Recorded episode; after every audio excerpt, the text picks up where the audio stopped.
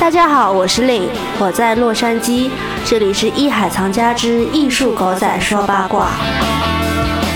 其实我个人有一部非常喜欢的电影，嗯它也是跟巧克力很相关的，就叫《浓情巧克力》，它是一、啊一部法国的电影。嗯然后我很喜欢这个电影的原因是，它说说是一个什么浪漫爱情片，嗯但是我觉得好像也不是，就是因为它讲的是一对母女。正好令最早也介绍过，就是巧克力最早是被玛雅人就是发现并开始饮用的。然后这个女主角呢，就是她的背景，她也是来自玛雅文化的。哦然后他就是有这个带着巧克力制作的工艺和技术，然后带着他的女儿在全世界不同的城市小镇开始这样游荡。过一段时间就会换一个地方，就是他的生活方式。然后他来到了这个小镇呢，是一个非常戒备森严，然后。理智有序的一个嗯教会的这样的一个小镇，就是很压抑，人跟人之间都会非常的小心谨慎的那种，因为它整个镇都是被镇长和教会啊这些呃教皇所控制对对对，所以很多人性的东西大家没有办法很自由的去表达，所以当他们在这个小镇开了这家巧克力店之后呢。就引发了很多人的好奇，甚至是蠢蠢欲动。然后他最打动我的部分是，这个女主人公她能够通过跟这些居民去聊天，或者是进行很短暂的接触之后，能够窥探到他内心的渴望，哇，然后他会给他推荐。那款适合他的 巧克力，对，所以我觉得在在这个电影里面，这个巧克力已经变成了一种象征和一种嗯隐喻，就是打开人跟人心扉的一种很神奇的物质。哦所以他就是通过这样的方式，嗯、通过他的巧克力跟很多人成为了朋友，也改变了这个小镇的一些氛围。嗯，但是我印象最深的一幕是，因为他这样的方式让很多人讨厌他，嗯尤其是这个镇长，镇长就是对他厌恶到了极点。然后镇长后来他的恨意实在是太强烈了，他最后甚至是在晚上潜入了他这个店，想要砸店。结果他在砸店的过程中呢，不小心尝到了这个巧克力，然后就被这个巧克力所，深深的吸引了，对他就是怎么尝到了这么好吃的东西，嗯然后他就是自己沉迷于巧克力我，的天，所以我就想说，虽然这是一个很夸张的没有节，操的市长，对，但是这个巧克力真的是。可能有这样一种魔力吧，嗯。就是嗯、让看就所有居民看到这个巧克力的时候，两眼都冒着光，然后就感觉看到了他们很喜爱的东西，嗯。包括到最后这个镇长这个故事，就是有一种啪啪打脸真香的一个过程，对，所以他就是通过这个巧克力店，然后就改变了这个小镇的很多氛嗯。围，让大家能够过上更本真的一种生活，而不是一种很压抑抑的，对对对，所以这个当时看这个电影的时候，我就想说，哇，这个巧克力很有魔力啊！嗯就是我觉得这可能也代表了这个现在巧克力在人们生活中的一种地位。就无论你来自世界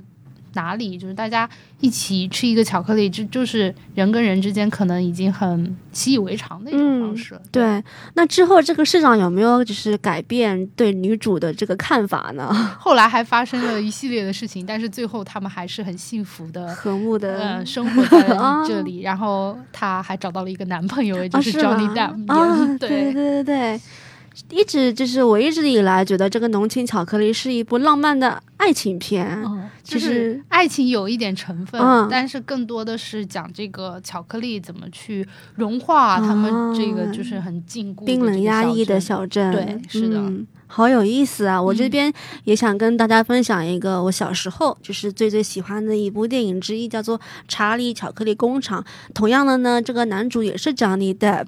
然德芙后大叔，对对，德福大叔也是一个非常有呃童真的、有童趣的一部电影。就是它主要讲的是一个叫做查理这个小男孩。小男孩呢，他其实是这部电影的一个大男主。他出生在一个非常贫穷的家庭里面，然后但是他一直都是有一个很很渺小的一个梦想，说可以吃到好吃的巧克力。因为他们家穷到说无法给他买巧克力吃，所以他天天就是在睡前一直幻想着说能够吃到巧克力。然后直到有一天呢，这个世界上就是最大巧克力工厂的这个主人叫 Willy Wonka，嗯就是这个 Johnny Depp 扮演的这个角色，他是这个最大的这个巧克力工厂的这个发明家以及主人。他有一次他就破天荒对外宣布说：“哎。”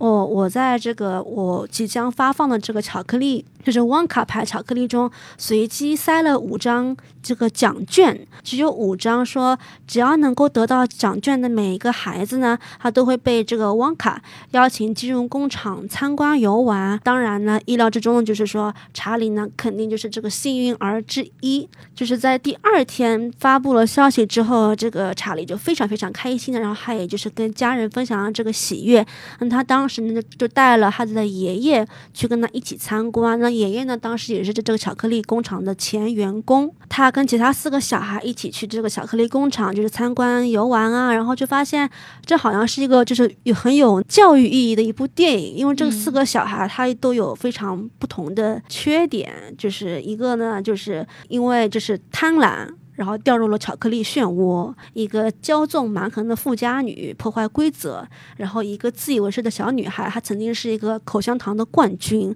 然后呢也是非常的狂妄自大，也破坏了规则。剩下两个呢就是一个沉迷于电视的电视游戏的一个天才小男孩，以及我刚刚说到那个贪吃小胖墩。那这四个被富家呃被家长们宠坏的小孩子呢，都得到了一些相应的惩罚，所以到最后呢，查理就是我们的。小主角变成了这个 winner，就是变成了赢家，变成了这个这段旅途的赢家，变成了这个巧克力工厂的主人，因为这是最后的这个结果嘛。嗯，所以就是感觉好像。就是虽然说这是一段很有魔幻色彩的这么一个奇妙旅程，就是通过这五个孩子去到某一个巧克力工厂参观，然后就透露了一些关于人性、金钱以及功利心的这么一些人性的一些角度吧。就是他们不懂得感恩，然后呢，反而是这个查理非常的纯真、非常的谦虚又很自律。所以说，感觉这个电影我之所以喜欢的原因呢，就是因为感它是老少皆宜，而且也非常的。有这个魔幻色彩，嗯，对，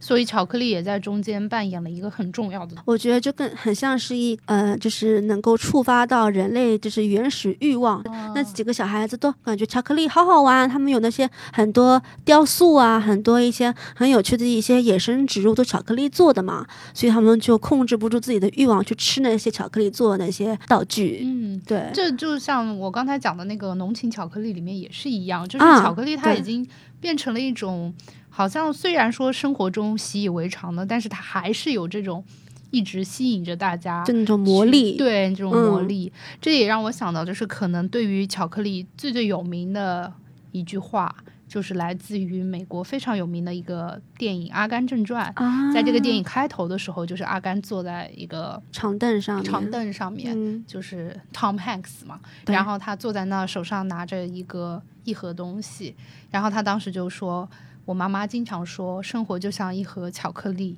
永远不知道下一刻是什么。”嗯、对我记得这个场景一直在我的脑海里。当然，它也是一个很经典、很经典的场景。对，所以我觉得巧克力可能它又代表了这个奖赏，它又代表了欲望，欲望它有时候可能也代表着贪婪，它代表着很多很多的东西。就是它不仅仅只是一个食品那么简单了。嗯，除了我们今天讲的，它有这么很。丰富的过去，我觉得在现在它也有很多不同的意味。嗯、对，就像我们讲的，为什么到了情人节就要送一个巧克力？